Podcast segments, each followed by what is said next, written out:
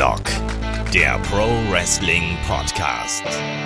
Ja, hallo und herzlich willkommen zu Headlock, dem Pro Wrestling Podcast, Ausgabe 486. Heute mit dem Rückblick auf den WWE SummerSlam 2022. Mein Name ist Olaf Bleich, ich bin euer Host. Bei mir der ist der Kai. Wunderschönen guten Tag, Kai. Hallo. Ja, der SummerSlam 2022 ist Geschichte und wir werfen heute nochmal einen ausführlichen Blick auf die Show. Wir haben uns beide die Show im Nachhinein angeschaut, oder Kai? Das stimmt nicht. Wenn du mal in Ach. unseren feinen Discord reinschauen würdest, wo man nämlich mit den netten Leuten schreiben kann. Aber da seht ihr nämlich, Olaf Bleich sehr abgehoben, juckt den gar nichts mehr, alles egal. Ich bin nah dran am Volk, ich bin mit den Leuten am Chatten, am Austauschen. Nee, ich hab, ähm, ich hab's auch reingeschrieben. Jedes Mal denke ich mir, boah, ich bin wie, ich schaff das nicht mehr, das ist zu anstrengend. Ich bin am nächsten Tag immer so im Arsch. Und dann ist Samstags und ich denke mir, also ein bisschen kannst du ja schon gucken und das habe ich auch dieses Mal wieder gemacht. Also live geguckt habe ich bis zum Usos-Match, also bis zu den letzten drei Matches. Und den Rest habe ich dann heute Morgen geschaut. Aha, na gut. Soweit habe ich tatsächlich nicht hochgescrollt, muss ich hier an der Stelle dazu sagen.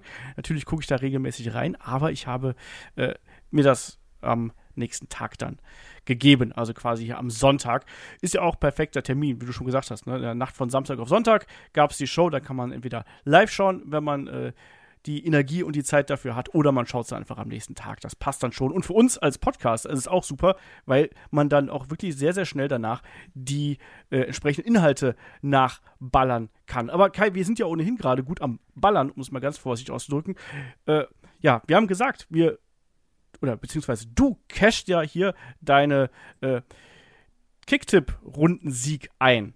Und wir haben gesagt, was es ist beim äh, Livestream. Das ist die Survivor Series 2019. Aber jetzt haben wir inzwischen auch ein festes Datum, das ihr alle euch hoffentlich in euren Kalender eintragen könnt. Es ist nämlich der 14. August 2022 um 19 Uhr. Da geht's los auf unserem YouTube-Kanal, Kai. Da gibt's ein wunderbares ich nenne es gar nicht Watch Along, sondern ich nenne es Watch Together. Ich finde das passender. Ja, das stimmt. Das Watch Together, was ich auswählen durfte wegen meines grandiosen Sieges.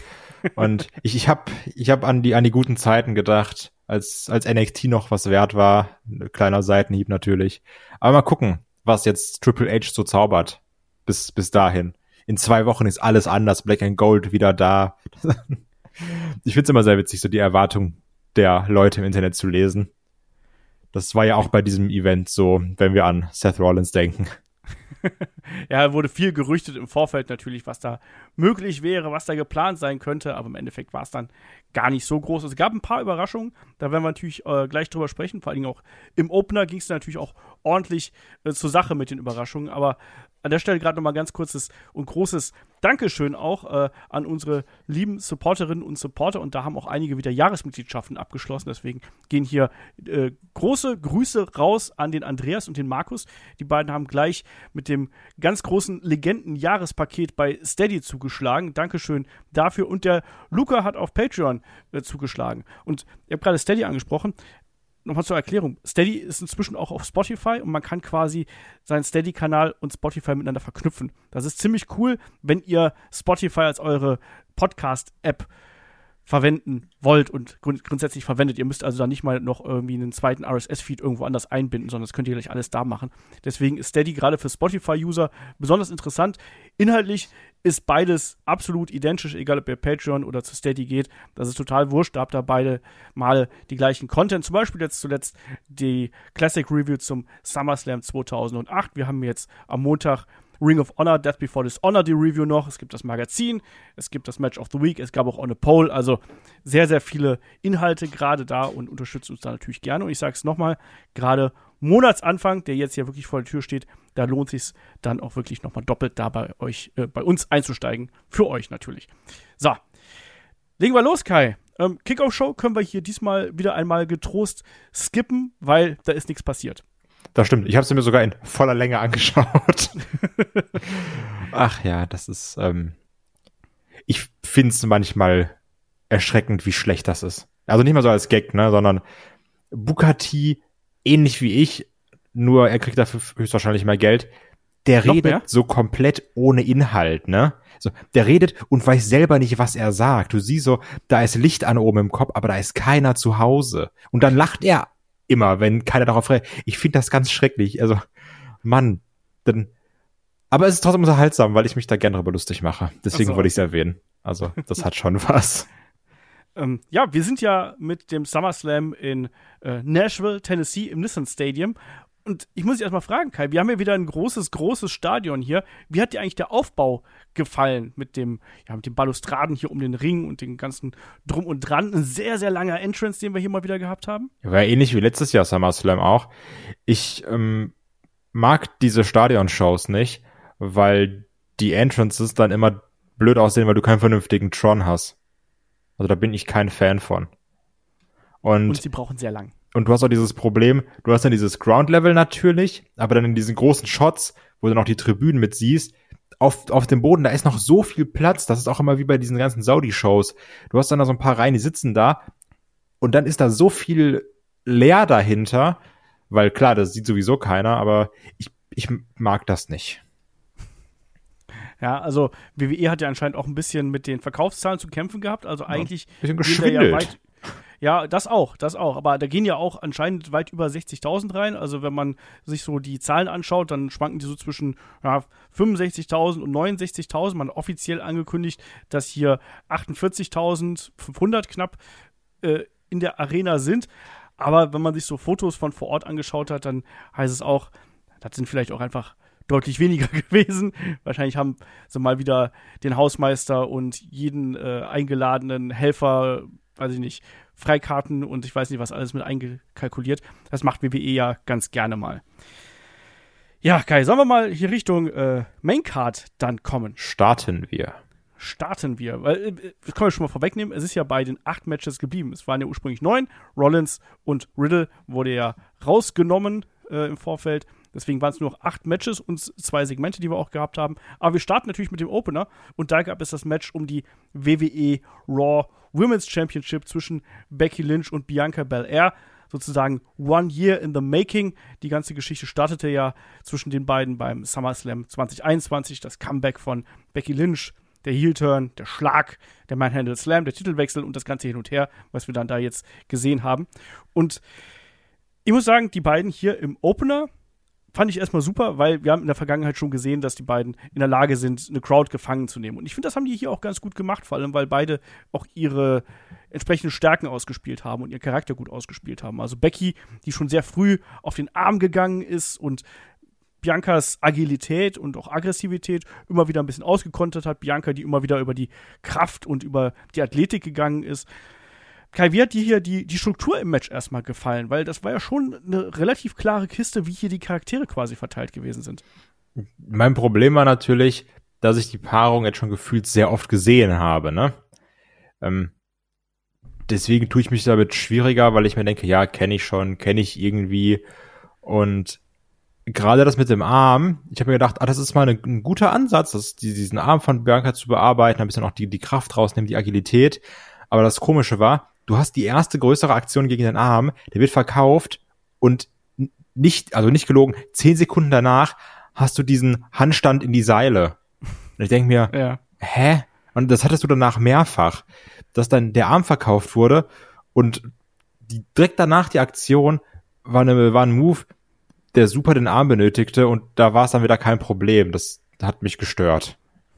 Es war nicht ganz äh, konsistent, wie man es hier verkauft hat. Man dann, ich finde, gegen Ende wurde es dann besser. Also da gab es ja zum Beispiel auch diesen Overhead-Press-Ansatz, wo äh, Bianca dann sich den Arm gehalten hat, quasi die Aktion nicht durchziehen konnte. Das hat man ein bisschen häufiger dann gesehen. Aber ich stimme dir zu, da gab es gerade in der Anfangsphase, hat man da einige Probleme gehabt. Ich fand auch, dass diese erste Attacke auf den Arm, dieser Armbrecher quasi, wie wir zum Beispiel auch vom äh, Penta ganz gern mal sehen, der war ja auch nicht so ganz sauber. Das fand ich ein bisschen schade. Ne? Aber Ja. äh, ansonsten muss ich aber sagen, da, da waren so ein paar schöne Aktionen dabei. Zum Beispiel, was ich ganz cool fand, war nur so als ein Beispiel, kurz nach dieser frühen Attacke ging es ja nach draußen und dann hatten wir diesen KOD-Ansatz quasi, wo ähm, Bianca Becky ja so da in die Timekeepers Area quasi reinwerfen wollte und Becky einfach den Arm festgehalten hat und Bianca sozusagen mit dem Arm über diese Barrikade gezogen hat.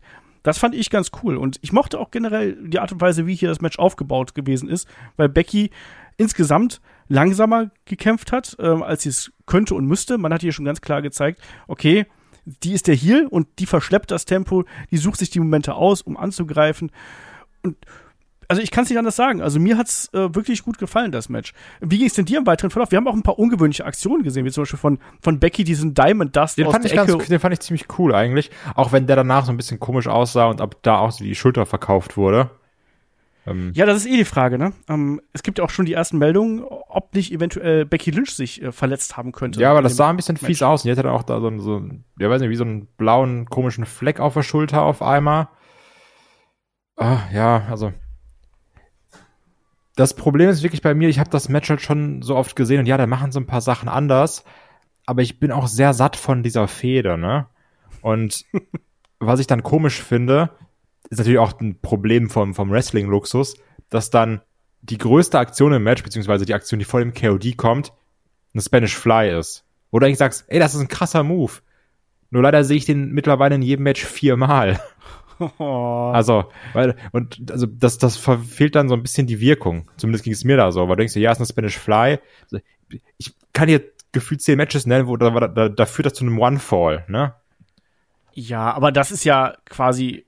Also die Spanish Fly Overkill, den habe ich aktuell nicht, aber ich kann das natürlich nachvollziehen. Aber ich fand hier den Aufbau, ähm, der dahin geführt hat, relativ gut. Also wir hatten ja dann zum Beispiel im Vorfeld äh, diese Power Pop-Up Powerbomb quasi in den Runner-Einroller, den Alley-Oop, den wir danach gehabt haben, dann eine lange Konterabfolge mit dem äh, KOD und dem Disarmer, wo, was ja dann auch resultiert ist in dem KOD draußen, wo Becky gerade noch wieder reingekommen ist und dann ja diese Aktion, wo Bianca auf dem Top Rope quasi, beide auf dem Top Rope gewesen sind und Becky hat ja Bianca am Zopf runtergerissen. Auch der Zopf hat ja diverse Male eine Rolle gespielt. Und dann gab es ja den ersten Manhandle Slam und dann gab es ja den Kickout und Becky wieder mit ihrem Nervous Breakdown, ne? Also wieder mit, oh mein Gott, ich, ich kann nicht und ich, ne? Und mir fehlt was. Und naja, dann war ja die logische Konsequenz daraus, wenn ein Manhandle Slam vom Boden nicht ausreicht, dann nehmen wir halt einen vom zweiten Seil. Und dann sollte das geben und es gab eben dieses Spanish Fly. Ich fand das hier in dem Zusammenhang, fand ich jetzt nicht so klar. Ich habe damit nicht gerechnet, ehrlich gesagt, dass das hier ein Spanish Fly wird, sondern ich fand es dann äh, eigentlich relativ rund und auch, dass dann Bianca mit dem KOD hier den Sack zugemacht hat. Ich fand's gut, ich kann da nichts zu sagen. Ich fand, das war ein, ein top gerasseltes äh, Match von den beiden und äh, mit einer klaren Struktur, mit einem äh, guten Pacing. Ich, ne? Also da Ist ich, doch ich, schön, wenn du damit deinen Spaß hattest. ich sag nur, ne? also äh, ich habe da wirklich, ich, ich mag die beiden ja auch und ich finde auch, dass die beiden hier eine, eine gute Geschichte erzählt haben und deswegen war das für mich echt ein äh, sehr, sehr guter Start in den Kampfabend. Für dich anscheinend dann nicht so. Nee, ich finde die beiden zusammen einfach langweilig. Also, das, ist halt, so, wir machen jetzt einen Podcast hier die ganze Zeit und sagen immer, ja, Fede kann alles nix, die beiden sind dann gut im Ring. Äh, dann kannst du immer das Gleiche sagen, ja, die ist stark, die andere macht das gut. Ich finde das Acting von der Becky Lynch finde ich komplett katastrophal. Ich bin auch froh, wenn sie jetzt wieder face turnt und nicht mehr irgendwie so dieses Psycho-Ding machen soll, weil Ey, das kann sie auch einfach nicht, finde ich. Das ist immer schlecht. Ich mochte auch diesen Nervous Breakdown nicht. Ja, das Nee, ist, mochte ich auch nicht. Das ist wrestlerisch alles gut. Das ist alles wrestlerisch mehr als gut. Die können es, absolut. Aber ich habe gar keinen Bock mehr, die zusammen zu sehen. Ja, die ist jetzt zusammen, aber dann vielleicht ja als Also gegeneinander zu sehen, ja, dann. Hauptsache, die sagen, na, Becky Lynch, also auch dieses Man-Ding, das wurde auch irgendwann schlecht, als Becky Lynch super viel acten musste und dann so tough cool wirken sollte und nicht mehr natürlich war.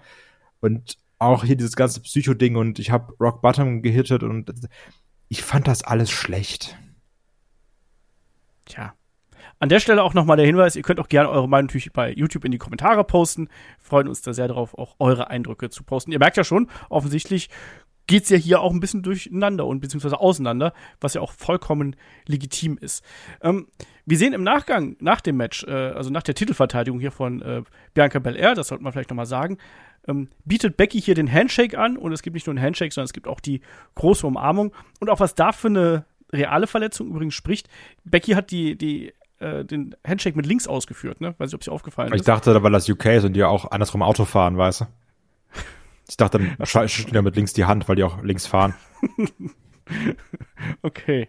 Ähm, naja, da, da habe ich schon gedacht, so, okay, wird das jetzt hier der, der Face-Turn? Wir sehen dann, wie Becky sich äh, verabschiedet aus dem Ring. Und ja, dann ertönt eine Musik und das ist die Musik von Bailey. Bailey kommt raus. Kai, deine erste Reaktion. Hab mich gefreut, sie wiederzusehen. Sehr viele Taschen. Also anscheinend hat es richtig viel zu tragen, weiß ich auch nicht, warum das so ist. ähm, oder ob es gerade von so einem Rave kommt. Keiner, ey, meine Güte, jeder, jeder wie er mag. Ähm, kommt raus, die Leute freuen sich, finde ich auch gut. Ähm, Bianca actet sehr schlecht, aber Ja. danach wird's auch noch schlechter bei den anderen. Also auch da nochmal kein Lob von mir. Und ich habe mir gedacht, ach, ist doch cool. Bailey ist wieder da, gut, frischer Wind, brauchen wir. Und da kommt noch Dakota Kai. Ich habe mir gedacht, war die nicht entlassen? Jo. Ja, und dann äh, natürlich äh, äh, die Triple H Magic hat direkt gewirkt. Hat gesagt, komm zurück, ich bin wieder da. Du kannst auch wieder da sein. Und Dakota Kai kommt raus und Bianca Belair actet noch schlechter. Ähm, ist aber egal. Denkst du, ach, guck mal, hier die beiden zusammen, hat doch was, ne? Und dann kommt noch Io Shirai, raus, die auch noch beim ersten Mal Io Shirai genannt wird. Bis dann, glaube ich, ähm, Corey Graves sagt ja, die ist jetzt Io Sky. Also Ja. haben wir jetzt Kai and Sky. Haha, Cooler oh, Gag stimmt. nicht Kayantai. Ähm, und ich finde, das ist eine gute Paarung. Also die drei zusammen, Bailey so mit den mit den zwei Black and Gold NXT Frauen. Ich glaube, das kann was. Darauf kann man Ja. aufbauen. Finde ich gut. Ja, ähm, ich muss gerade ganz kurz noch äh, auf das Acting von Bianca Belair eingehen, weil das war wirklich katastrophal. Also Ja. wir haben zum Beispiel, äh, ich habe letztens noch mal den, den Rumble damals, die One-Man Brock Lesnar Show, den Drew McIntyre äh, gewonnen hat, den Rumble, Ja. ähm, geschaut. Und da hat man gemerkt, wie wichtig das ist, wenn gerade so eine Überraschung passiert, wie dann der entsprechende Mensch darauf reagiert. Und hier, also bei Bailey habe ich gedacht so, okay, das geht ja noch. Ne? Da war sie ja so, ja, ne, hier cool. Ich Ja, genau. mich, ne? Welcome back. Ne? Genau. Und dann ist, ist sie ja so, ich glaube, man wollte das steigern quasi, dass sie dann nach und nach so ein bisschen Angst bekommt, weil sie womöglich da eine, einer großen Übermacht gegenübersteht. Also was mich erstmal aufgeregt hat, was fängt die denn da an, in ihren Haaren rumzufuddeln mit diesem komischen Muster, was sie da äh, draufgeklebt bekommen hat, dass sie das anfängt abzumachen? Sorry, du bist im Live-TV, dann du musst damit rechnen, dass da jemand auf dich guckt. Dann hat sie ja, was hat sie noch gemacht? Sie hat sich am Kopf gekratzt und an Nägeln gekaut. Was hat sie noch alles gemacht? Also, den, den Mund dumm aufgerissen, so. Ja. Äh. Also ganz schlimm, ganz, ganz schlimm. Also das kann ich halt nicht nachvollziehen. Bleib, bleib in deiner Rolle, wenn du äh, da bist und übertreibst nicht mit solchen Sachen. Gerade diese Sache mit, äh, ich fuddel mir jetzt da die äh, Teile aus den Haaren, das geht halt nicht. Das muss, bin mir auch sehr sicher, dass das im Nachgang äh, nochmal Feedback geben wird. Aber was sagst du jetzt grundsätzlich erstmal hier zu der Konstellation? Wir haben gesehen, wie sich Becky dann an die Seite von äh, Bianca äh, Belair gestellt hat, ne, als die drei sie dann konfrontiert haben. Wie gefällt dir hier diese ich nenne es mal, Gruppierung, äh, Bailey, Dakota Kai, Io Shirai und dann offensichtlich auch, dass sie gleich hier in das Titelgeschehen mit reingeworfen werden äh, gegen Becky Lynch und Bianca Belair. Ja, ist also die Frage, ob wir jetzt eine Face Becky Lynch haben. Also sieht ja anscheinend so aus. Frage ist natürlich nur, wie verletzt ist sie? Ähm, könnte jetzt ja auch schon was sein für die Zukunft dann irgendwann, wenn wir weiter in die Show gucken mit Ronda Rousey Heel, mögliches WrestleMania Match, Face Becky gegen Heel Ronda. Also hätte ich absolut nichts gegen, weil ich finde auch eine Face Becky viel, viel, viel, viel, viel besser als dieses Heel Ding. Habe ich gerade schon, glaube ich, ausführlich gesagt, dass ich das nicht so toll fand. Beiläufig. Ja. Und was hier ganz wichtig ist, das wirkt jetzt mal wie so ein frischer Wind, der da durchgeht, durch die Women's Division. Ja. Und dafür bin ich immer offen. Finde ich auch. Also ich finde es A super, dass wir äh, Dakota Kai da wieder haben. Ähm, die, ich finde, die hat halt nie eine faire Chance bekommen. Man hat gemerkt, die hat sich äh, gut weiterentwickelt. Aber man wusste nicht genau, wo will man jetzt überhaupt mit der hin. Auch bei NXT hat man das dann irgendwann das Gefühl gehabt, so da weiß man nicht genau, wohin mit der. Bei Io Shirai gab es ja dann auch so ein paar Fragezeichen. Äh, ist sie überhaupt noch unter Vertrag? Geht's zurück nach Japan? Geht's zurück nach ja Japan? Genau, ne? Und äh, da waren viele Fragezeichen dahinter. Und wie du schon richtig gesagt hast, es fühlt sich ein bisschen wie ein Neuanfang an. Gerade die äh, Damendivision bei Raw kannst du halt wirklich äh, gebrauchen, dass wir da jetzt drei Frauen dabei haben, die hier so präsentiert werden. Deswegen bin ich da komplett dabei und find's auch geil. Und ich bin froh, dass Io Shirai ähm, uns erhalten geblieben ist, weil die ist halt einfach eine der besten, die man haben kann. Also die ist halt eine tolle Wrestlerin. Und der Namenswechsel hier stört mich auch echt überhaupt nicht, weil ja, Io Shirai ist jetzt eben fürs Mainstream-Publikum nicht gerade so der, der Name, der so von der Lippe runtergeht, oder? Von, von der Zunge. Ja, ey, keine Ahnung, ist egal, sollen sie es einfach so nennen. Ist jetzt halt so, ich finde diese Namenswechsel immer blöd mit dem, ja, das kann man so und so nicht vermarkten, also, ne, keine Ahnung, also. Aber ich finde, Io Sky, Io Shirai ist jetzt Ja, nat so. natürlich deswegen ja, aber dieses, dieses Vermarktungsargument, gefühlt kein Name von NXT 2.0 ist vermarktbar. Die heißen alle wie so Gamertag-Vorschläge 2009. Also, Hallo, Braun Breaker? ja, Braun Breaker 2109? Ja, es ist ja wirklich so XX Braun Breaker XX. Also, Ja, genau. deswegen finde ich das Argument immer so ein bisschen schwach, aber also ich persönlich, ne, also klar, ich glaube, werden auch viele sagen, heißt da Walter, heißt da Gunther, ist doch scheißegal, ne. Also ist immer, je nachdem, wie sehr man den Wrestler, die Wrestlerin mag, ich glaube, umso mehr stört einen das dann eben, ne. Ja. Außer man wird von Pete Dunne zu Butch. So, darüber diskutiere ich nicht.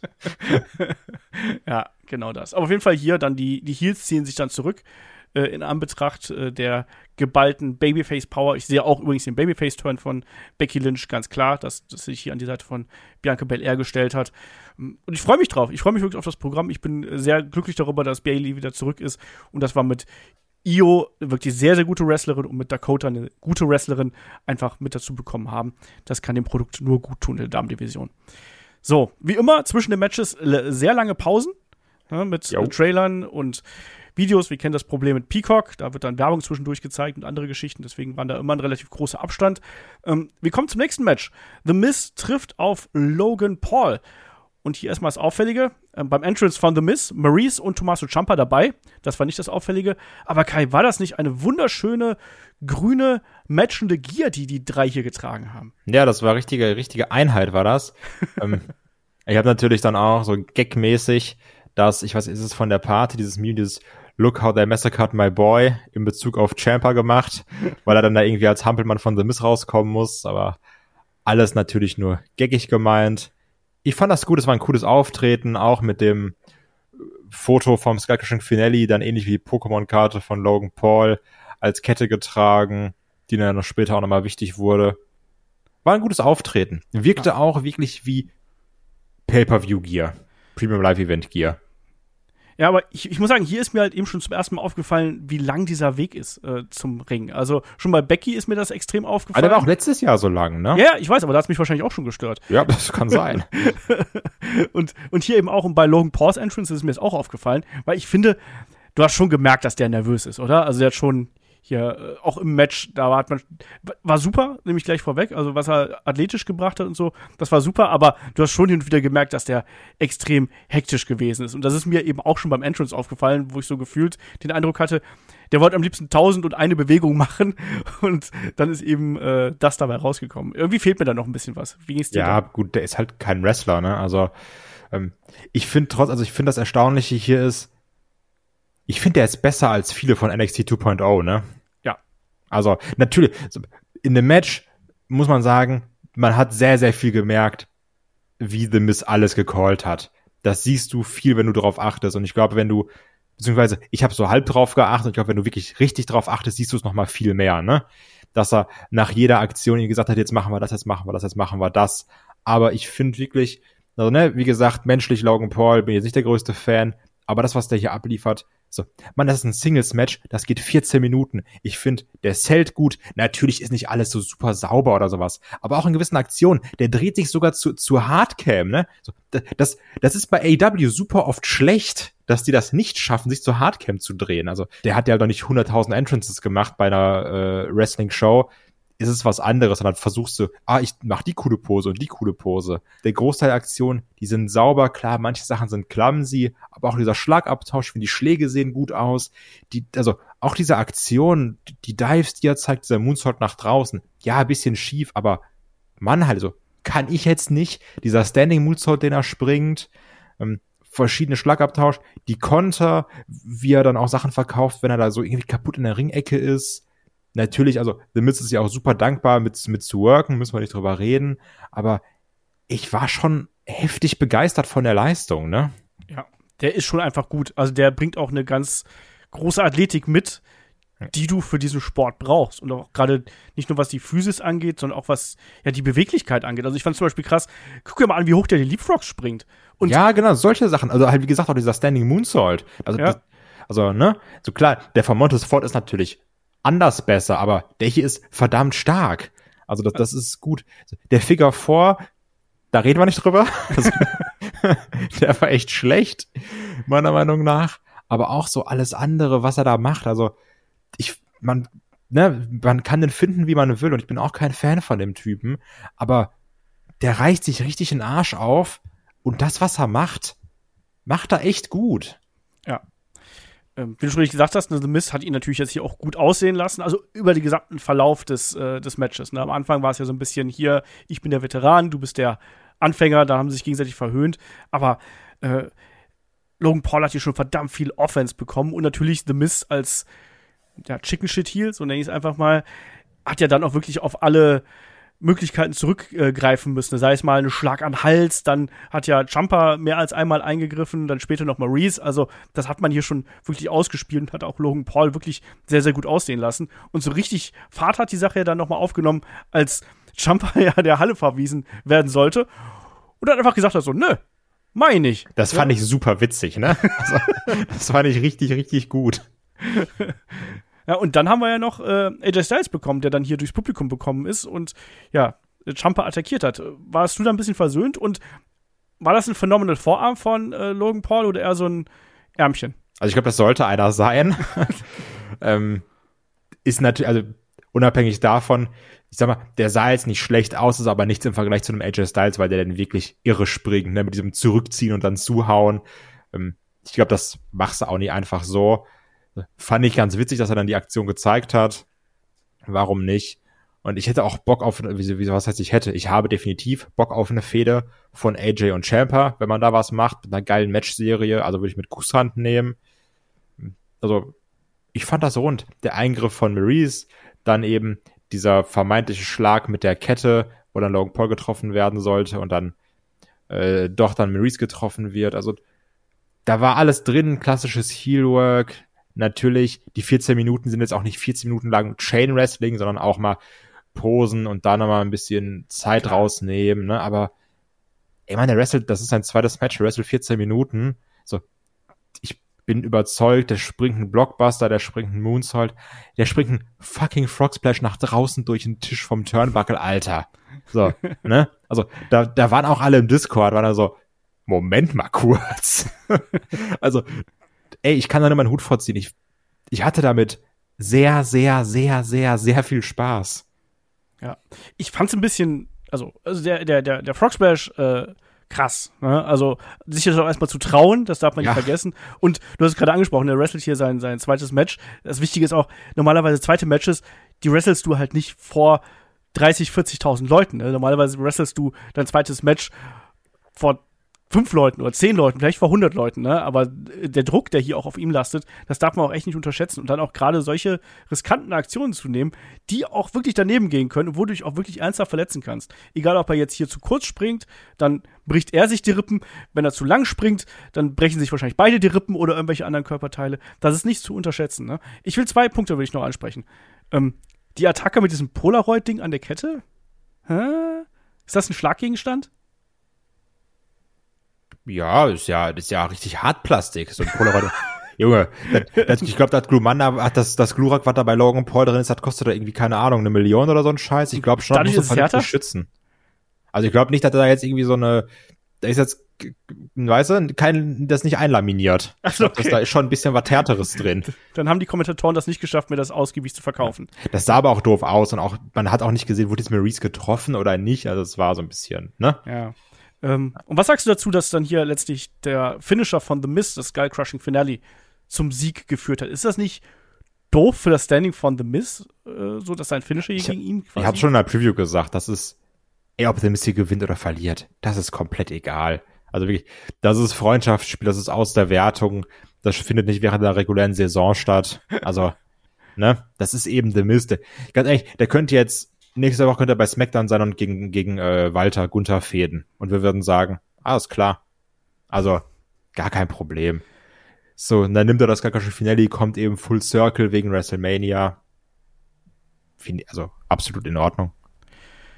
Mir war es ein bisschen too much, aber man hat das Match hier auch genutzt, um wirklich so ein Logan Paul Showcase hier zu veranstalten. Ne? Also er hat hier wirklich extrem viel Offense bekommen und man wollte, glaube ich, zeigen, hey, das ist nicht nur einer, der diese Social Media Bekanntheit mitbringt, sondern der will das. Ne? Und wir zeigen euch jetzt, wie sehr der das will, indem der gegen einen von unserem Besten antritt, von den erfahrensten antritt und dass der eben dann auch so viel zeigen kann und dann eben auch so deutlich gewinnen kann. Deswegen, ja, krass. Also nix, nicht viel auszusetzen an, äh, an Logan Paul. Ich bin gespannt, wo da der Weg für ihn hingehen wird, ehrlich gesagt. Also da ist ja wirklich ja, gefühlt äh, Sky's the limit, oder? Ich frage mich, ob der, also inwiefern das noch mal ein paar Mal auftauchen wird, weil der wird ja doch schon teuer sein, ne?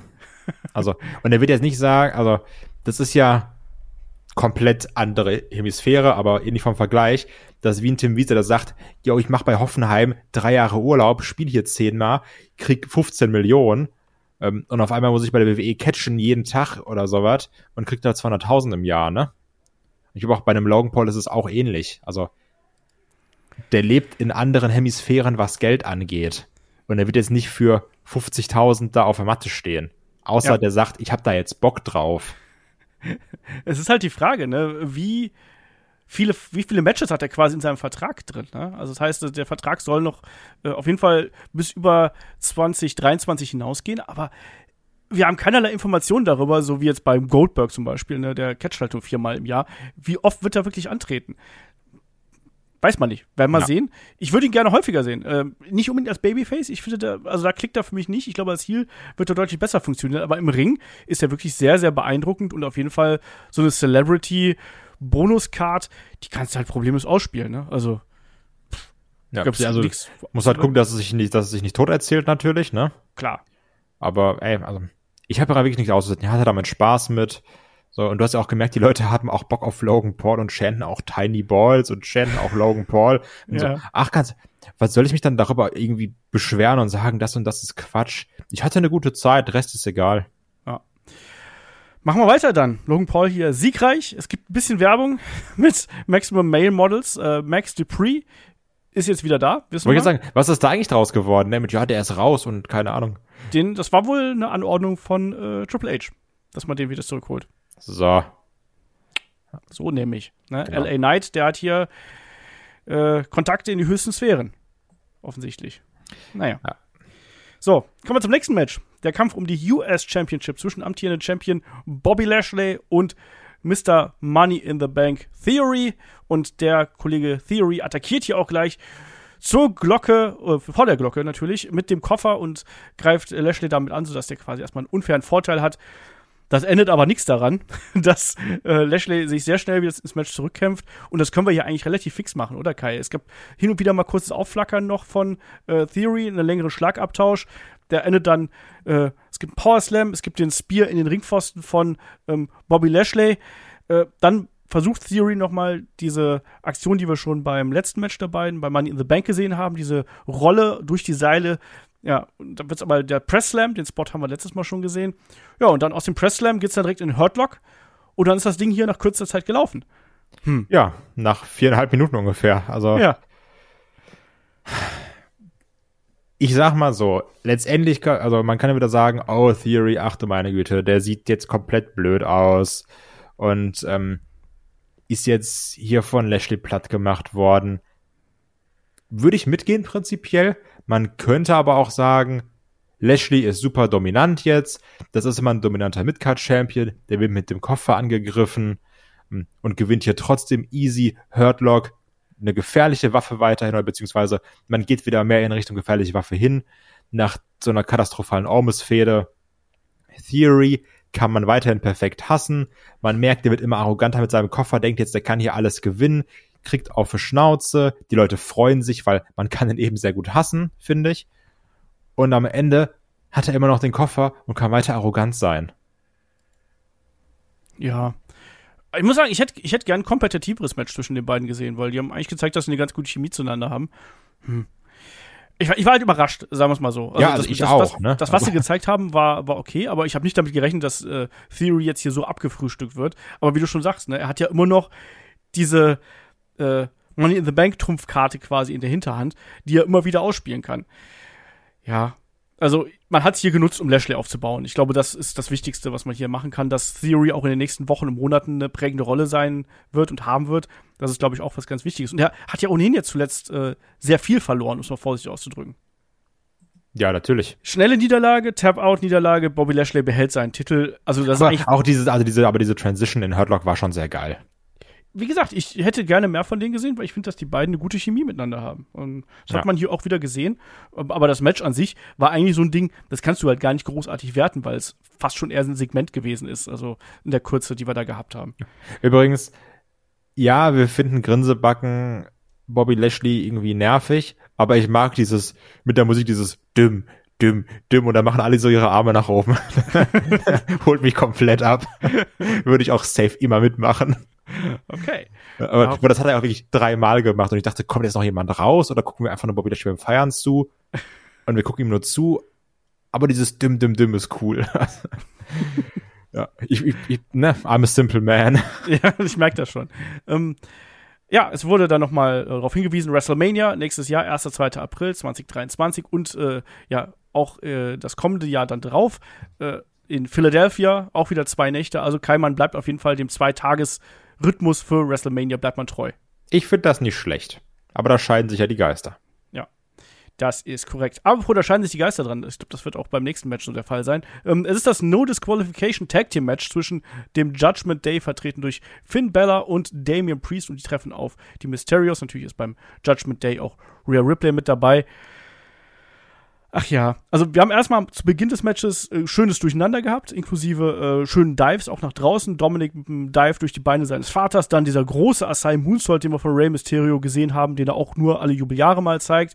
Das war, das war richtig cool. Und danach hatten wir wirklich diese, hey, wir müssen eine 1 gegen 1 machen, weil es ist ja ein reguläres Tag Team Match und das hat mich so genervt. Ich habe die ganze Zeit den kleinen Kai bei mir Ohr aus der Preview gehabt, der gesagt hat, genauso wird's kommen und dann schimpfen wir darüber und es ist auch genauso gekommen. Ey, was, was soll ich sagen? Solche, solche Fähigkeiten, die Zukunft vorauszusehen, haben mir auch geholfen, letztes Jahr das Tippspiel zu gewinnen, werden dieses Jahr wieder helfen. Und ich fand's genauso doof, weil es ging los, ich hab gedacht, ey, geil, machen sie es Ja. jetzt einfach nicht so, weil Tornado Tag oder äh, eben durch ja dieses No DQ kannst du es ja quasi machen wie ein Tornado Tag Match und es nur nicht so nennen. Und Haus zu, Action, spring nach draußen und ich habe mir gedacht, ey, das, das macht Bock. Geil, schön Tempo drin. Gerade auch der Move von Ray und ich war richtig dabei und auf einmal war dann wirklich wie jemand, der so einen Stecker zieht. Nee, die Musik ist zu laut. So, komm, jetzt mal alle hinsetzen, vernünftig. Wir machen das jetzt wieder von vorne. Ja. Und so habe ich mich dann aber auch gefühlt, weil auch dann bei mir war so ein bisschen der Stecker dann gezogen.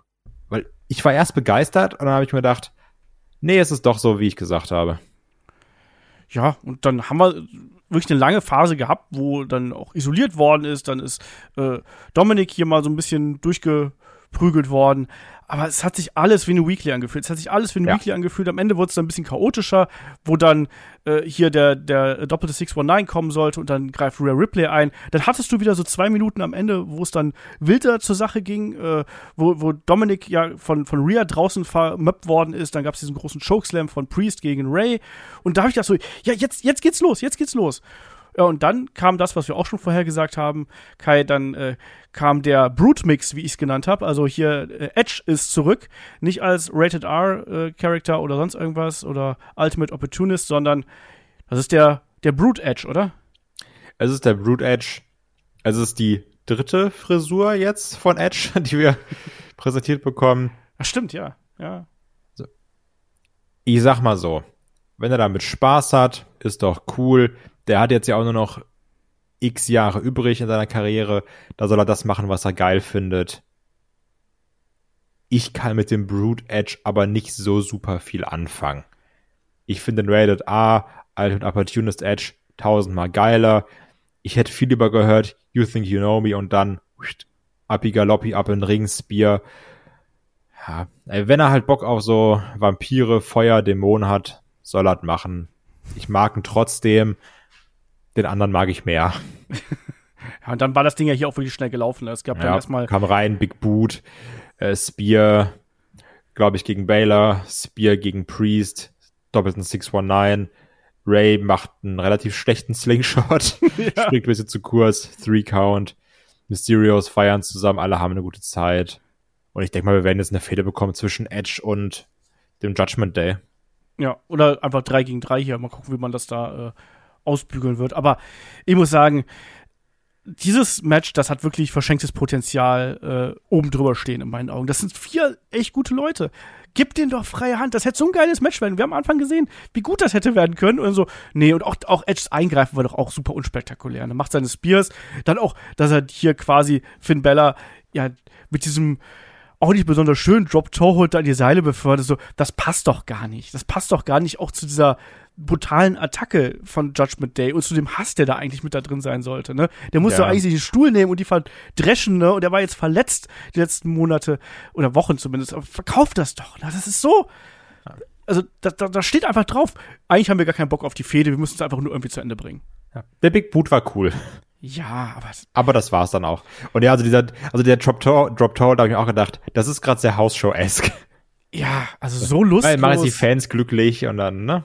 Ja, aber ne, die, die haben ihn da gewirkt und keine Ahnung was. Wir können uns doch an, diesen, äh, an diese eine Szene erinnern mit der Strebe da im Mund und sowas. Ne, und was sie ihm da alles ver angetan haben. Und dann so, ja, nee, ich find's ja total schlimm, wenn die jetzt hier durch den 619 und den Splash verlieren. So, hä? Nee, finde ich kacke. Finde ich richtig schlecht, weil man hier so viel Potenzial eigentlich gehabt hat, um da einen Impact reinzubringen und hat es einfach nicht gemacht. Das finde ich echt nicht gut und das Match an sich war auch wirklich vergessenswert. Ich glaube, da hat mir fast das Match von Raw noch besser gefallen als das hier. So, genug gehatet. Ach nee, stimmt gar nicht, es geht noch weiter. Ähm, nächstes Match, Pat McAfee gegen Happy Corbin. Erstmal äh, die wichtigste Frage, Kai. Wir haben ja Happy Corbin gehabt, der kam zum Ring und noch während er auf dem Weg zum Ring gewesen äh, gekommen ist, gab es dann einmal einen Chor, der hier gesungen hat, mit Bum Ass Corbin. Und es gibt keinen Seven Nation Army mehr. Ja, da war ich natürlich sehr traurig drüber, weil Seven Nation Army, ja, ich weiß, dann sagt Chris wieder, das ist so Mainstream und, äh, und ist, ist mir scheißegal, das geht richtig doll nach vorne. Also, Seven ist ein gutes Ding. So, das, das ist aus einem guten Grund tot gespielt, weil es heftig nach vorne geht. Und da hätte ich Bock drauf gehabt, aber nachdem ich mich erst ein bisschen geärgert habe, konnte ich mich dann auch mit dem Core anfreunden. Das, das, das hat so, so ein gewisses Feeling als Zeug. Ach, ach, warum nicht? Also komm, mach. Und natürlich ist Bum Ass Corbin auch so ein, also das ist ein bisschen so wie, wie, wie, wie lange Nase drehen, ne? Also so. sag doch was Schlimmeres, aber komm, mach dein Ding. Ich fand das schon ganz okay. Das ist ungefähr dasselbe Niveau wie bei den Mist Chance, würde ich mal sagen, oder? Ja, nur dass es hier eben kreativer ist, weil er wenigstens ein ganzer Chor singt. Das stimmt.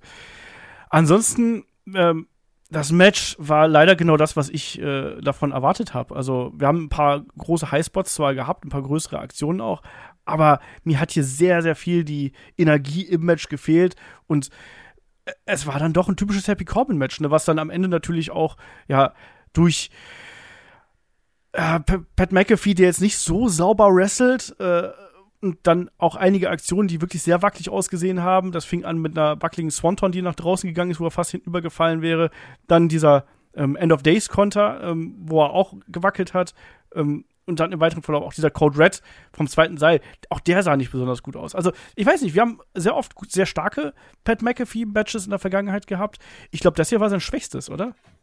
Ja, schon. Also ich weiß auch nicht, woran es lag, ob er da jetzt besonders nervös war oder keine Ahnung. Es, es war schon komisch. Ähm, ich fand, also gerade dieser Slip auf dem Top Rope, da habe ich mir echt Sorgen gemacht. Ne? Ja, ja, ja. Aber auch da, also ich ziehe meinen nicht vorhandenen Hut davor, eine Swanton auf einen stehenden Typen zu springen, nachdem du da vorher zehn Sekunden gewackelt hast. Also ist, glaube ich, das Gegenteil von Tiny Balls, das Ding dann noch durchzuziehen. Ach ja, also es ist echt komisch. Also ich habe mir die ganze Zeit gedacht, es ist doch vielleicht schön, hier sind zwei Kollegen, die kennen sich lange, die stehen jetzt hier auf der großen Bühne, können ihr Match machen, freut mich für die, so rein menschlich, aber wrestlerisch war das schon durchwachsen. Weil, also Matt, äh, Pat McAfee hat ja immer dieses, dass, dass sich die Kämpfe so ein bisschen clumsy anfühlen. Also, weil du hast gemerkt, da ist jetzt kein Wrestler-Athlet im Ring, also der bewegt sich auch mal so ein bisschen holprig, aber hier hast du es stärker komisch gemerkt. Ja, irgendwas hat hier nicht funktioniert. Also ich kann es dir nicht sagen. Also ich fand das Match unglaublich zäh. Äh, Happy Corbin natürlich auch mit seiner sehr limitierten Offense, die er nun mal immer mit sich mitbringt. Also da sind ja im Prinzip nur zwei große Aktionen und dann sehr viele Standards, obwohl sich auch hier Pat McAfee wirklich teilweise sehr viel Mühe gegeben hat, die Aktion zu verkaufen. Also so ein Hip-Toss, wo der einfach mal dann wirklich volle Möhre abspringt, damit er die äh, entsprechende Höhe trotz seines Gewichts und seiner Größe erreicht.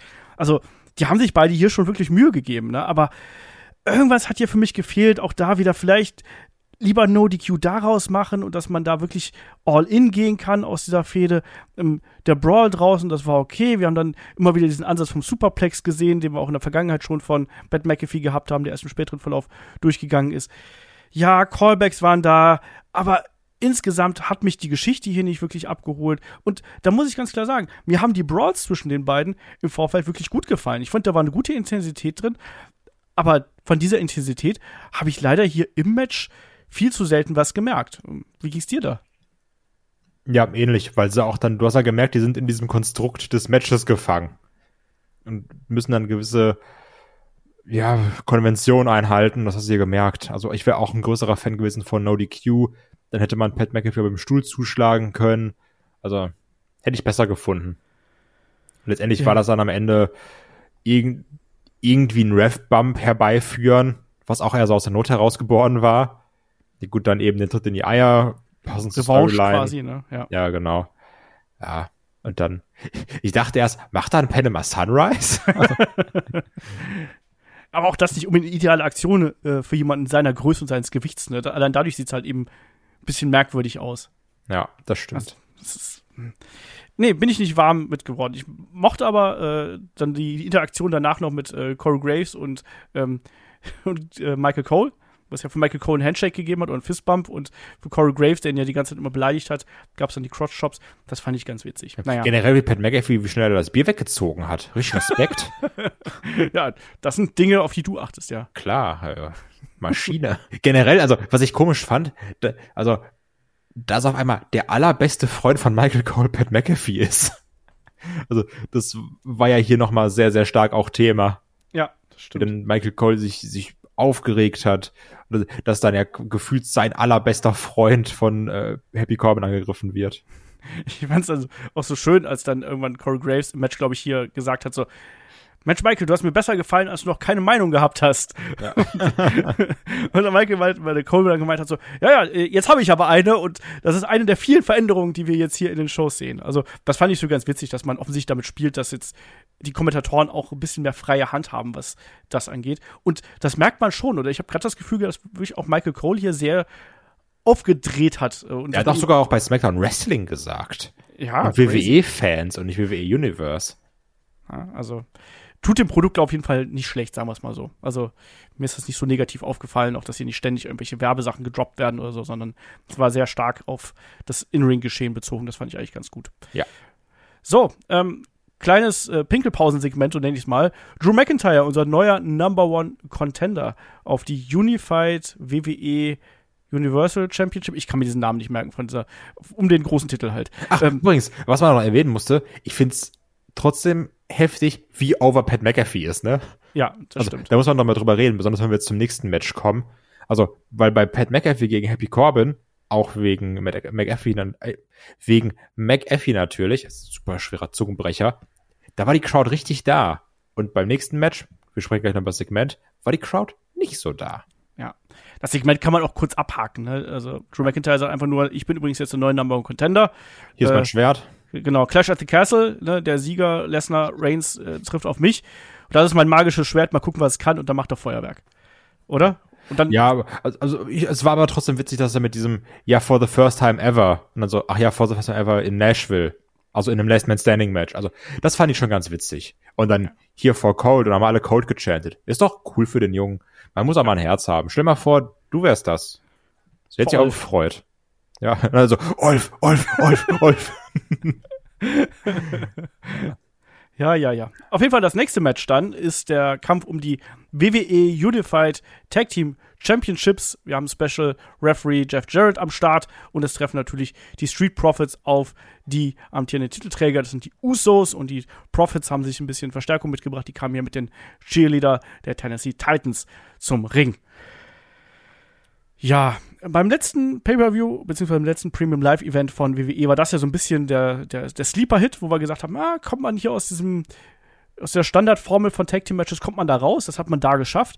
Jetzt hier hat man natürlich mit Jeff Jarrett noch eine weitere Komponente gehabt, der sich auch relativ schnell, ich sag mal, in den Mittelpunkt gespielt hat, dass er dann wirklich sehr strikt den Five Count durchgesetzt hat. Aber bis auf einen weiteren Spot war das eigentlich auch so das, der Hauptpunkt, wo er hier äh, mit eingegriffen hat. Ansonsten, Kai, ich weiß nicht, wie es dir geht, aber dieses Match, das war okay aber es ist für mich nie über diesen Punkt von okay rausgekommen. Nee, ähm, das ist ja auch das, was ich in der Preview meinte. Du musst quasi diese ersten zehn Minuten gucken, die du schon 3000 Mal gesehen hast und wirst danach, erst in diesen Minuten, die danach kommen, ist das jetzt ein Raw-Match oder ist es ein Pay-Per-View-Match? Und hier hattest du dann gegen Ende trotzdem noch mal eine spannende Phase, meiner Meinung nach. Also, die dann aber auch zwei Minuten ging, wenn man ehrlich ist. Ja. Ähm, und dann war es vorbei. Also es war definitiv schlechter als das Money in the Bank Match. Es war weniger spannend. Hätten sie hier vielleicht noch drei Minuten länger gegeben, wäre es was anderes. Also würde ich dazu anders stehen. Aber auch die Sache mit Jeff Jarrett, ich habe mich auch dann irgendwann gefragt, gerade weil dann äh, Montes Ford Jeff Jarrett so anmacht, bei diesem sehr, sehr knappen Two-Count, äh, Two gibt es jetzt hier auf einmal einen Turn von Montes Ford, weil er sich so böse benommen hat? Ach ja, aber am Ende war es eine klare Sache, ne? Ja, also wie du schon gesagt hast, mein, mein, Problem war hier an der Geschichte, dass man eigentlich erstmal diese typische Tag Team Formel gehabt hat. Wir hatten eine längere Isolationsphase zu Beginn, dann Montez Ford, der dann irgendwann einmal hier äh, durchwirbeln konnte, der dann aber auch, nachdem er erste Aktion wieder kassiert hat, äh, äh, Dawkins wieder reingeschickt hat. Und dann, äh, dann hat man so darauf hingearbeitet. Dann gab es erstmal den, den einzelnen Uso Splash, äh, für einen Two-Count von Dawkins. Und dann gab es ja einen doppelten Splash, ähm, wo es dann eben den, äh, äh den Break-up gegeben hat. Glaube ich, Montez Ford hat da in allerletzter Sekunde noch so den Save gemacht. Und da habe ich mir gedacht, so jetzt, wenn sie das jetzt wirklich über so sechs, sieben, acht Minuten ziehen, dann hätte hier wirklich noch Feuer reinkommen können. Ne? Und hat man dummerweise nicht gemacht. Dann gab es ja diesen anderen Moment mit äh, Jeff Jarrett, der dann den Superkick quasi abgefangen hat, so als Callback auf die letzte SmackDown-Episode, wo er den Kick übrigens wunderschön verkauft hat, ne, mit dem Headstand quasi. Äh, und wo man dann kurz gedacht hat, so jetzt, jetzt, jetzt gibt's vielleicht doch den Titelwechsel, äh, dann gibt's den From the Heavens, aber es wird nur ein Two-Count und dann eben diese angesprochene Diskussion. Und aus der resultiert dann quasi, es gibt jede Menge Double Superkicks, es gibt den 1D und dann ist das Ding gelaufen.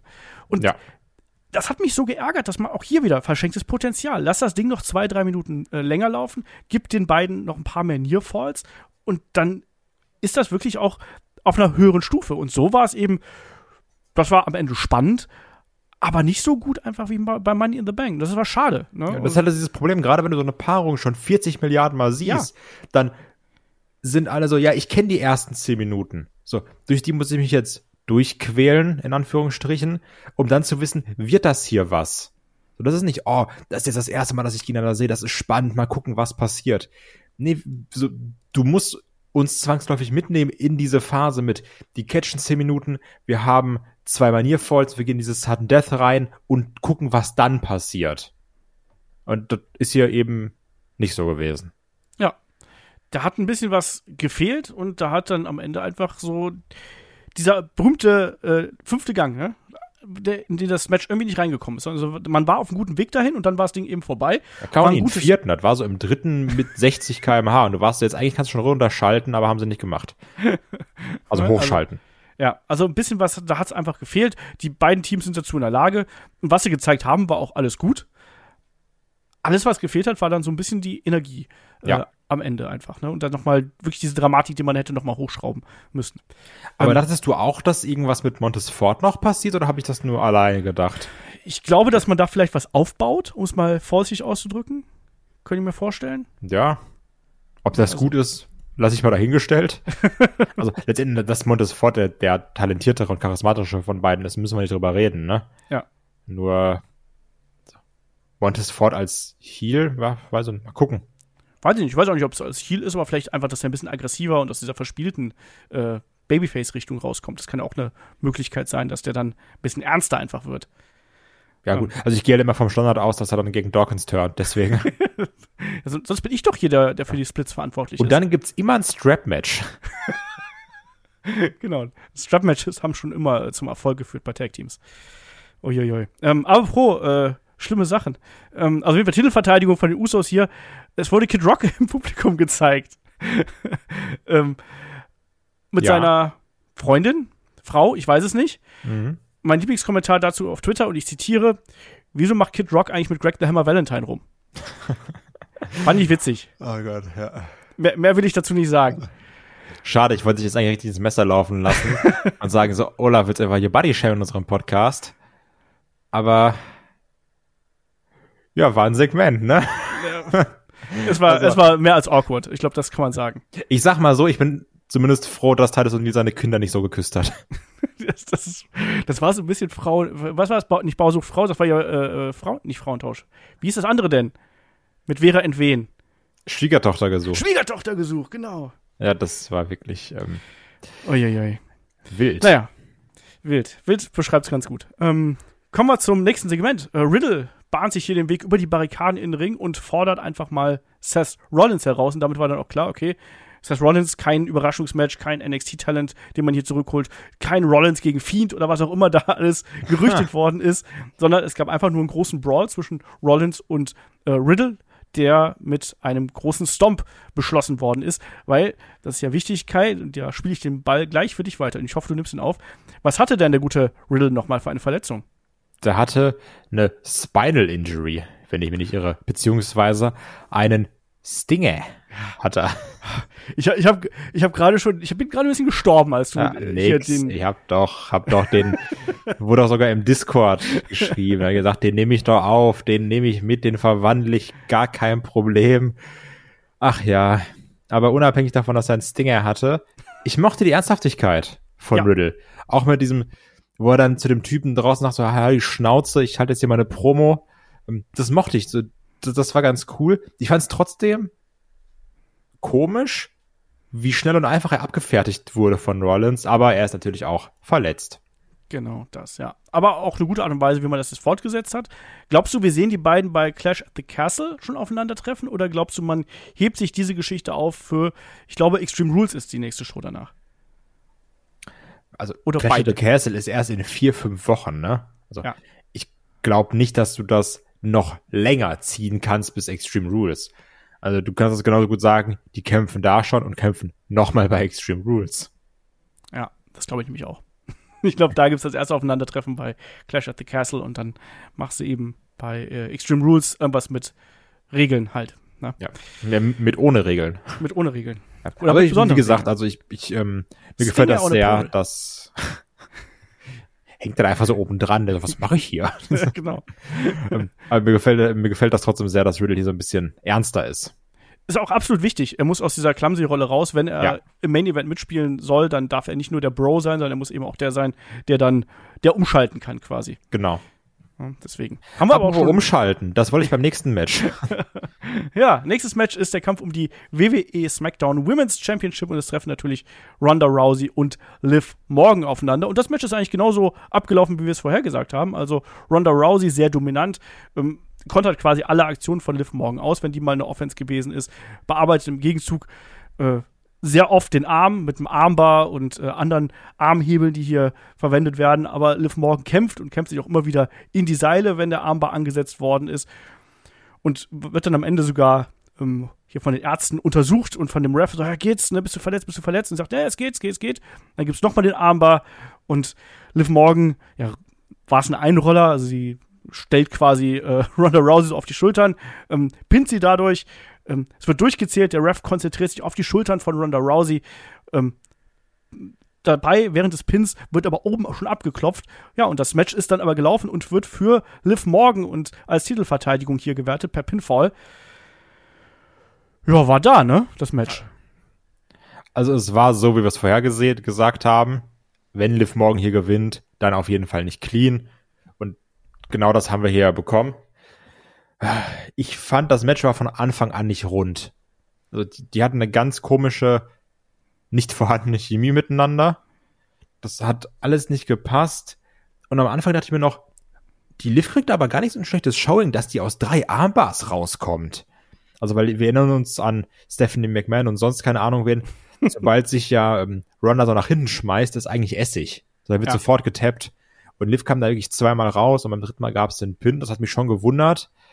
Aber es war eben genau das, dann stellst du Ronda auf die Schultern, gibt den Three-Count, Ronda sagt, ich hab doch gewonnen. Ja, es ist. Ich bin sehr gespannt, wie sie hier weitermachen wollen, ne? Also, wie man das löst. Und also, weil auch nach diesem Match sieht man ja noch viel, viel weniger Liv Morgan Ronda Rousey clean besiegen. Ja, eigentlich schon, ne? Sondern es war auch hier wieder so ein, so ein Flug mehr oder weniger durch Blindheit vom Referee. Und ich glaube auch, dass Liv Morgan auch das vertragen könnte, was äh, äh, Riddle schon bekommen hat. Ich glaube, die braucht auch ein bisschen mehr Ernsthaftigkeit und die braucht auch ein bisschen weniger, bisschen weniger Heulerei. Also Ja. ihr, ihr Verkaufen äh, grenzwertig, sagen wir es mal so. Das ist so hart an der, an der äh, Anstrengungsgrenze bei mir. Obwohl ich ihren Charakter eigentlich ganz gern mag, aber es hat hier für mich nicht funktioniert und ja, es war im Endeffekt keine Überraschung, dass das dann in dieser Form so ausgeht und auch, dass wir dann im Nachgang nochmal die Attacke von Ronda auf Liv bekommen und dann auch noch auf den bösen, bösen Referee, der kriegt auch noch eine ab und die Kommentatoren haben bereits gesagt, Mensch, dafür wird es eine Strafe geben und ich weiß nicht was. Glaubst du, das ist jetzt einfach die Methode, um Ronda hier aus dem Geschehen rauszunehmen, bis sie dann vielleicht vom Rumble, Survivor Series, was auch immer, äh, wieder zurückkommt? Boah, ja, Wird gut suspendiert, um anders zu fragen? ja, also das suspendiert wird auf jeden Fall. Ne? Die Frage ist dann eben nur, wie lange. Also, weil Ja. es wäre jetzt komisch, wenn man sehr sagen würde, du bist jetzt suspendiert für sechs Monate. Also, weil letztendlich, ne, also müsste die Fehde ja weitergehen, jetzt zeitnah. Ja. Und, Werden sehen. Ne? Vielleicht auch dann Suspendierung bis nach äh, Clash at the Castle. ja. und dann, kannst du es nämlich dann bei Extreme Rules machen mit einem Match zwischen beiden. Und da könnte dann ja, weil es eben Extreme Rules ist, Liv Morgan irgendwie gewinnen. Mit irgendwas Extremem. Ja, ne? Ihrer blauen Zunge. Zum Beispiel. Leckt ihr einfach übers Gesicht. Ähm, ja, also das Match auch hier wieder war kein richtig, richtiges Match. Es war eher äh, ein Segment in Richtung Storyline-Aufbau, Charakteraufbau. War eine Titelverteidigung, aber ja, so eindeutig in Richtung Fortführung der ganzen Geschichte ausgelegt, dass man das eigentlich nicht nehmen kann. Und wie gesagt, ich war jetzt ja auch nicht 100% überzeugt von dem, was sie uns da verkauft haben. Deswegen, da wäre auch, glaube ich, mehr möglich gewesen, einfach zwischen den beiden. Das Ja, ist absolut. so ein bisschen die, das, das Motto äh, der gesamten Card, finde ich. Ähm, auf jeden Fall, Liv Morgan behält ihren Titel, hält ihren Arm natürlich äh, ganz, ganz fest, äh, weil der verletzt worden ist. Und da werden wir wahrscheinlich dann auch sehen in den kommenden Wochen, wie es da weitergeht. So. Ausgerechnet Kane verkündigt die Zuschauerzahlen. Kane habe ich mittlerweile ganz, ganz awkward äh, Vibes, wenn ich den im Ring sehe. Ich weiß nicht, wie das bei dir ist. Ja, weil Ken sehr dumme Meinung hat. Gerade zum Thema Abtreibung. Ja, unter anderem. Auch andere dumme Meinungen, die er noch Ja, sehr, ne? Deswegen, das ist halt, das ist halt eine schwierige Kiste. Auch wenn natürlich dann seine, seine Geste so, hä, ich, ich muss halt dieses Feuerwerk machen, wenn ich im Ring bin. Das war schon ein bisschen lustig, aber inzwischen kann ich das halt auch dann nicht mehr trennen. Ähm, ja, kommen wir zum Main Event des äh, SummerSlam 2022. Es geht um die Undisputed WWE Universal Championship. Es ist Last Man Standing, Last Time Ever. Roman Reigns, der Champion, gegen Brock Lesnar. Roman natürlich begleitet von Paul Heyman und den Usos. Die Usos gehen nach dem äh, Entrance oder im Entrance quasi wieder Backstage. Roman mit einem sehr langen Entrance. Ich habe gestoppt. Es waren knapp sieben Minuten, die er hier gebraucht hat. Insgesamt, inklusive kurzer Acknowledge Me Promo.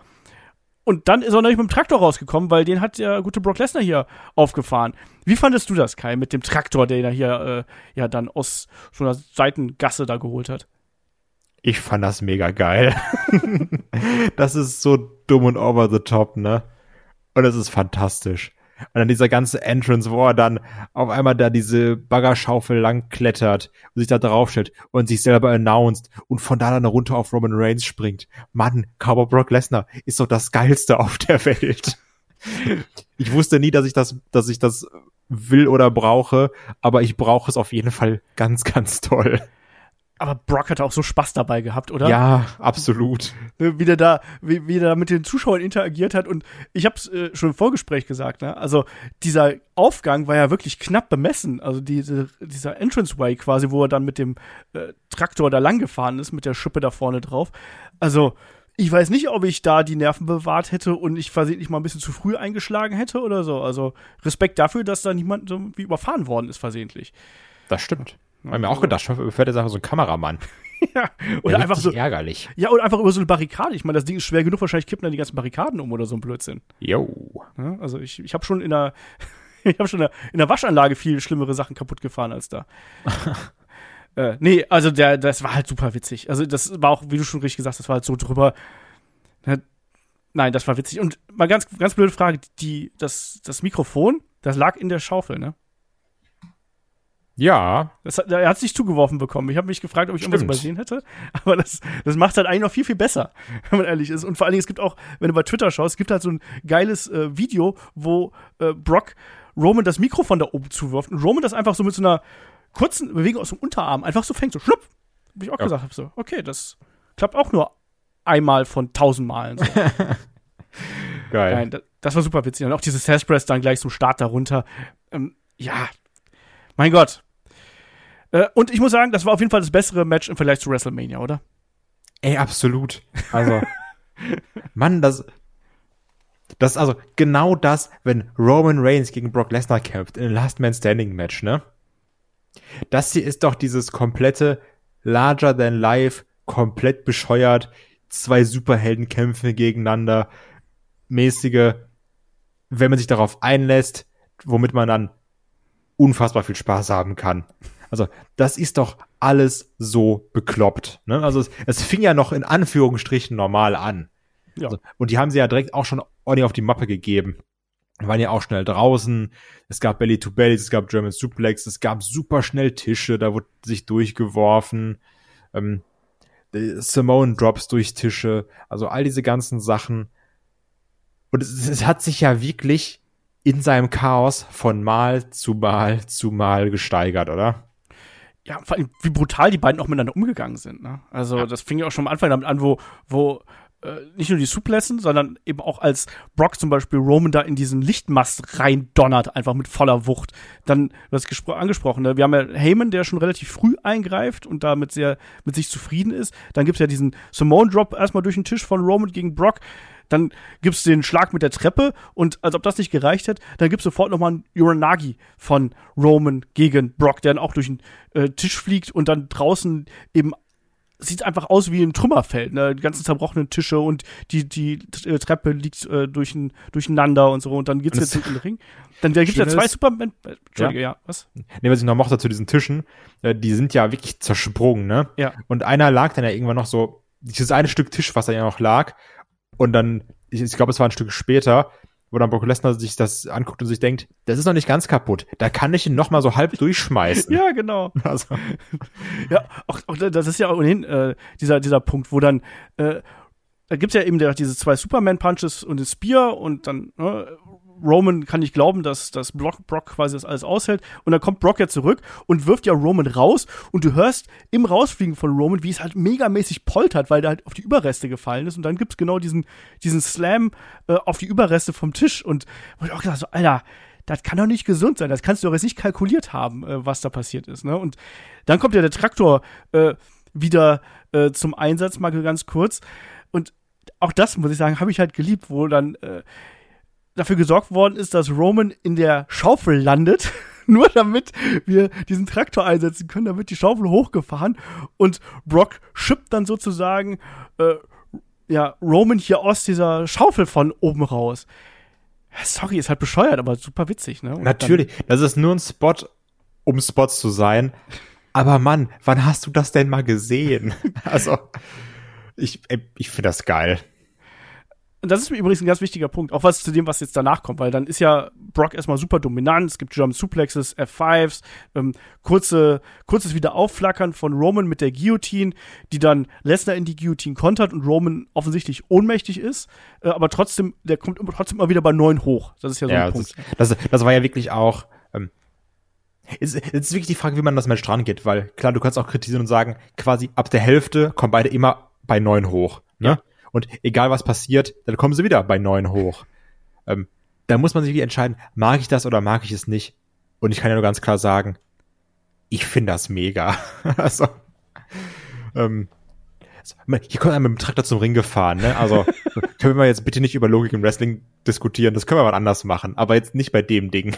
Ja, das ist absolut over the top hier gewesen. Und als solches muss man es auch eben einschätzen. Ansonsten wirst du keinen Spaß dran haben. Ansonsten kannst du dieses Match total bekloppt und scheiße und peinlich und unangenehm finden. Kann ich total verstehen, aber wenn du dich eben einfach hier seicht davon unterhalten lassen willst, dann, dann funktioniert das halt. Und das hat ja dann auch so gepasst, dass äh, Reigns sich da so, dass, äh, dass, dass Reigns liegt dann da und ist, ist fertig und Brock ist halt so wütend, dass er in seinen Traktor steigt und auf die geile Idee kommt, Mensch, ich fahre erstmal dagegen und verschiebe das Teil um einen Meter mit dem Traktor und dann gehe ich mit der Schaufel da drunter und heb das Teil an und ich muss auch mal sagen, wie gut verkauft das denn bitte schön Roman Reigns dann im Ring, der inzwischen wieder auf den Beinen ist. Ja, also letztendlich, also klar, es wird ja auch verkauft, aber was willst du denn sonst machen? Du kannst ja nicht stehen bleiben. So, natürlich fällst du da raus, aber er fällt auch wunderschön raus, natürlich. Also, ey man, und, und ich saß dann da vor dem und ich habe mir gedacht, das kann ich gerade nicht glauben. Der fährt mit der Schaufel unter den Ring und hebt das Ding hoch. So, was ist denn hier gerade los? Also auch dann je nachdem, ne, zahlst du richtig viel Geld für ähm, Front Row Seats und der ja. Da so, ist mir scheißegal, was du jetzt zahlst.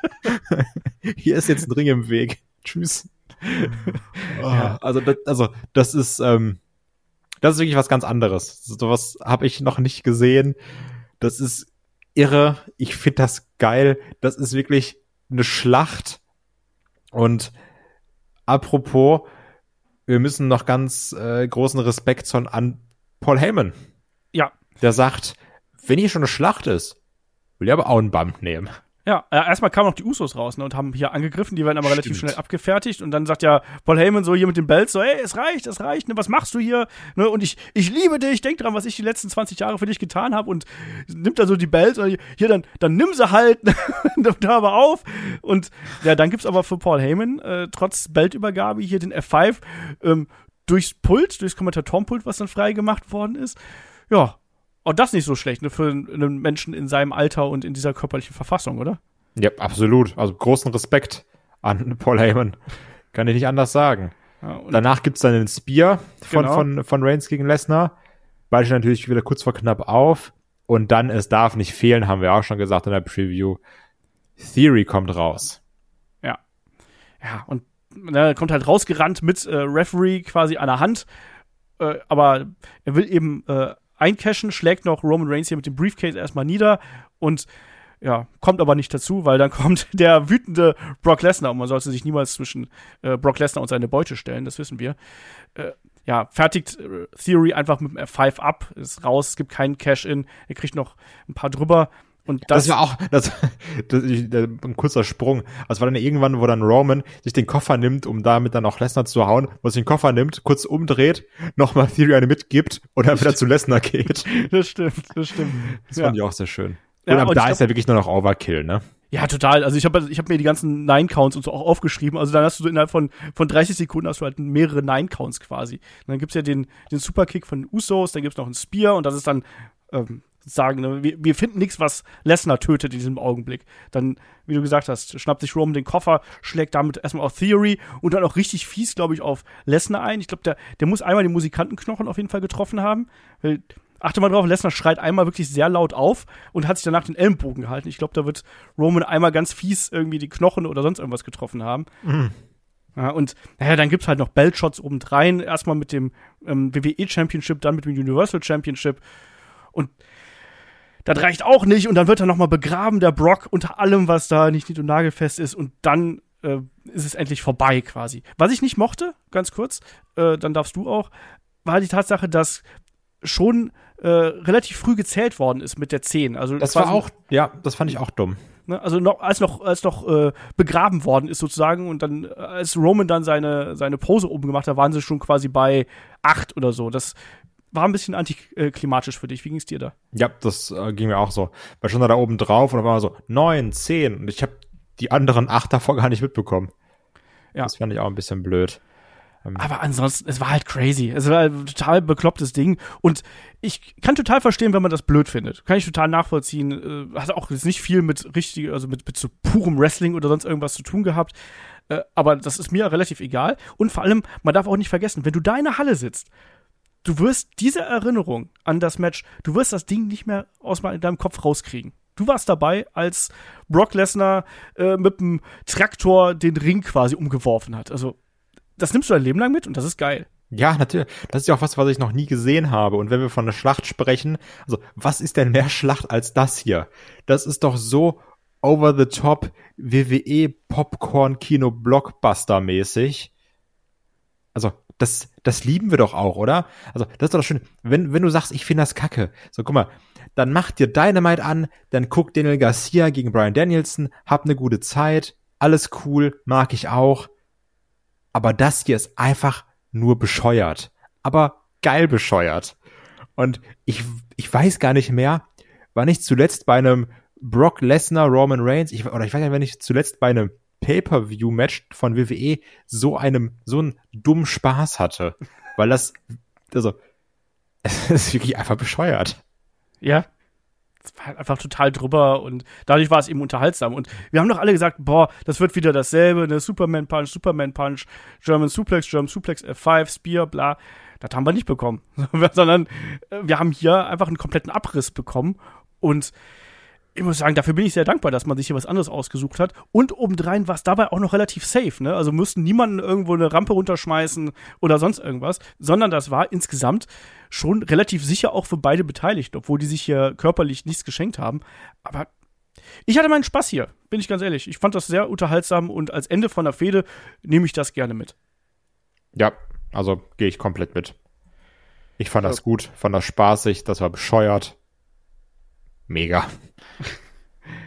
So, okay. Dann sind wir jetzt aber durch hier mit der Matchcard. Also Roman Reigns verteidigt seine Unified Championship, äh, bleibt uns weiterhin als Champion erhalten, wird bei Clash at the Castle auf Drew McIntyre treffen. Das wird dann wahrscheinlich die Fehde sein, die jetzt als nächstes dann richtig angestoßen wird bei SmackDown. Wie gehst du denn jetzt aus dem SummerSlam hier raus? Zum einen brauchen wir natürlich eine Bananenwertung, zum anderen aber hast du hier sozusagen kleinere Zöglinge, kleinere äh, Ansätze einer Wende gesehen bei WWE? Es hieß ja übrigens auch, dass man hier nochmal so die Pläne von Vince McMahon zu Ende bringen möchte mit dem SummerSlam. Das war auch, dass, dass ein Triple H schon also verschiedene Sachen reinbringt, aber dass man trotzdem noch den Fahrplan, den es vorher gab, zu Ende fahren wollte. Also vielleicht auch deswegen war jetzt nicht der, der große Umbruch und sowieso, ich finde es immer komisch, wenn Leute jetzt erwarten, in zwei Wochen wird alles anders. Ne? Also ich glaube, wir müssen also in sechs Monaten zurückschauen und dann gucken, was ist passiert in der Zeit. Hm. Trotzdem jetzt gerade mit der Women's Division im, Open, im Opener, das war eine, eine ganz gute Sache. Und sonst ist jetzt hier wenig, wo ich sage, das ist jetzt komplett anders als das, was ich erwartet habe. Ja. Also ich gehe mit, dass viele Sachen unter ihren Erwartungen geblieben sind. Ähm, jetzt auch Lashley Theory, das, das kann man sehen, wie man möchte. Ich finde es komplett legitim, wenn man sagt, ich hätte da gerne mehr von gesehen. Trotzdem ist halt, wie ich vorhin gesagt habe, man kann auch anders argumentieren. Und Logan Paul hat mich wirklich, ey, umgehauen, muss ich ganz klar sagen. Pat McAfee gegen Happy Corbin war auf seine eigene Art witzig, aber trotzdem auch nicht gut. Das ist ein bisschen das Problem. Mysterios gegen Judgment Day hätte man sich komplett sparen können. Usos gegen Street Profits war schlechter als bei Money in the Bank und Jeff Jarrett hat auch keinen Sinn gemacht, wenn man ehrlich ist. Ach, Liv Morgan gegen Ronda Rousey war eine Katastrophe. Und Roman Reigns gegen Brock Lesnar war geisteskrank witzig. Und deswegen tue ich mich hier ein bisschen schwer mit dem Ding. Ich, ich hadere zwischen einer 5,5 und einer 6. Aber gerade jetzt dieses Mysterios-Ding und ich bin jetzt ja auch nicht so begeistert vom Opener wie du und Liv Morgan und ach ja, also im Normalfall würde ich jetzt eine 6 geben und sagen, Main Event war geil, aber diesmal bin ich ein bisschen härter und sag 5,5. Okay. Ähm, zum einen, alles, was du gesagt hast in Richtung äh, Neuausrichtung. Man kann nicht erwarten, dass das jetzt hier von 0 auf 100 geht. Ähm, das war absolut logisch. Ich finde aber trotzdem, wie du auch schon richtig gesagt hast, dass man hier so ein paar Ansätze sehen kann. Ähm, was äh, die Damendivision angeht. Auch wenn man Richtung SmackDown zum Beispiel geschaut hat, dass wir auf einmal plötzlich wirklich ein langes Match einfach mal als Opening-Contest haben mit äh, Sheamus gegen Drew McIntyre, was wirklich lang ging bei einer Weekly, haben wir gefühlt auch schon seit Ewigkeiten nicht mehr gehabt. Und äh, ja, es mussten auch jetzt einfach Dinge zu Ende erzählt werden. Und ich glaube, jetzt die nächsten Wochen werden interessant und spannend werden. Und da eben dann auch ein paar mehr Überraschungen, als wir vielleicht zuletzt gehabt haben, dass da auch nichts angekündigt wird. Mal schauen, äh, wie sich das äh, entwickelt. Also ich bin da auf jeden Fall momentan noch äh, sehr positiv optimistisch, was die weiteren Wochen angeht. Ich bin auf jeden Fall deutlich interessierter noch als äh, vor einigen Monaten an dem äh, aktuellen WWE-Produkt. Nicht nur im Sinne von, ja, ich verfolge es für Headlock und ich verfolge es, weil ich WWE schon seit Ewigkeiten verfolge, sondern auch, weil ich jetzt wirklich wissen will, wie das äh, weitergeht und ob sich das ganze Ding jetzt auch wirklich verändert. Und deswegen ähm, drücke ich da für uns alle die Daumen, dass WWE da wieder in die äh, Spur kommt, was äh, das Kreative angeht zur Show selber muss ich sagen, ich finde, dass die ein dickes Loch in der Midcard gehabt hat. Und da hätte wirklich Rollins gegen Riddle wirklich gut reingepasst. Das war für mich so das Hauptproblem. Ich finde, das hat, dass die Show gut angefangen hat mit wirklich dem Damenmatch, äh, mit der Überraschung am Ende mit äh, Miss gegen Logan Paul. Da kann ich super mit leben. Theory gegen Lashley lasse ich mal außen vor, aber ich habe wirklich mich über, also über Judgment Day gegen die Mysterious habe ich mich geärgert, bin ich ehrlich. Ähm, und bei Pat McAfee und bei Happy Corbin habe ich mich gelangweilt. Das war auch nicht geil. Und bei Street Profits gegen die Usos habe ich gedacht, ja Mensch, das haben wir schon besser gesehen. Und dann Liv Morgan gegen Ronda Rousey war jetzt auch nicht so prall. Das habe ich aber nicht ganz so als Katastrophe abgehakt wie du, sondern eher so als, ja, okay, war eine, war eine Storyline-Fortsetzung. Und dann eben der Main Event, der hat es dann nochmal in eine andere Richtung gedrückt. Deswegen bin ich tatsächlich noch ein bisschen kritischer als du und gebe eine 5 äh, weil mir eben in der Midcard wirklich einiges gefehlt hat. Aber das heißt nicht, dass das äh, insgesamt jetzt eine schlechte Show gewesen ist, weil ich finde trotzdem, dass die Show so in der Gänze, die kannst du gut weggucken, oder wie ging es dir da? Ja, das ist nämlich die Sache. Also da war halt nichts, wo ich gesagt habe, ach Mann, ich möchte es unbedingt skippen, außer die Werbung, aber das wird auf ewig so sein natürlich, ne? Ähm, weil das echt ein Problem ist. Aber äh, ich war prinzipiell immer unterhalten. Ja. Nicht immer gut unterhalten, aber unterhalten. Ich glaube, das ist auch ein ganz wichtiger Punkt. Also unterhaltsam war die Show auf jeden Fall. Ähm, mit Ausschlägen auch mal nach oben, also gerade Opener und ähm, Main Event würde ich da äh, hervorheben wollen. Sicherlich das in meinen Augen wrestlerisch ähm, beste Match war der Opener in meinen Augen. Aber so insgesamt, glaube ich, kann man damit schon ganz äh, zufrieden sein. Darf aber jetzt auch nicht mit den allerhöchsten Erwartungen an die Show rangegangen sein. Ne? Das ist, glaube ich, auch ein ne ganz wichtiger Punkt. Aber so insgesamt war das schon eine solide Durchschnittsshow mit äh, Ausbrüchen nach oben und auch ein paar Punkten, wo man sagt, ja, okay, da äh, kann man drauf gespannt sein, wie sich das jetzt entwickelt.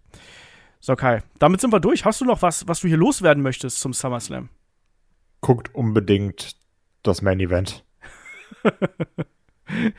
und schreibt uns vor allem auch, wie ihr die Show empfunden habt und wo, wie ihr gerade auch den Main Event äh, empfunden habt.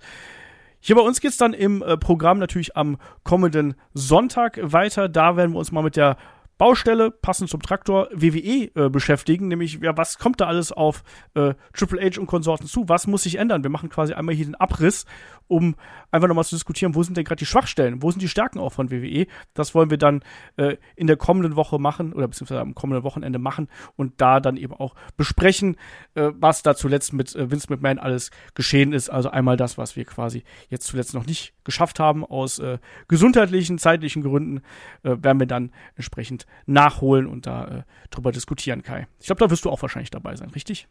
Gehe ich stark von aus. Sehr schön, sehr schön. So, dann sind wir an der Stelle durch. Wie gesagt, wenn ihr uns unterstützen möchtet, schaut gerne bei Patreon und bei Steady vorbei. Ähm, Ring of Honor haben wir da im Angebot, wir haben äh, Magazin im Angebot, SummerSlam Review im Angebot. Äh, schaut da gerne vorbei und helft uns, dass wir hier das Programm entsprechend weiterhin so gestalten können, wie wir es aktuell machen. Und dann sage ich an der Stelle Dankeschön fürs Zuhören, Dankeschön fürs Dabeisein und bis zum nächsten Mal hier bei Headlock, dem Pro Wrestling Podcast. Macht's gut. Tschüss. Tschüss.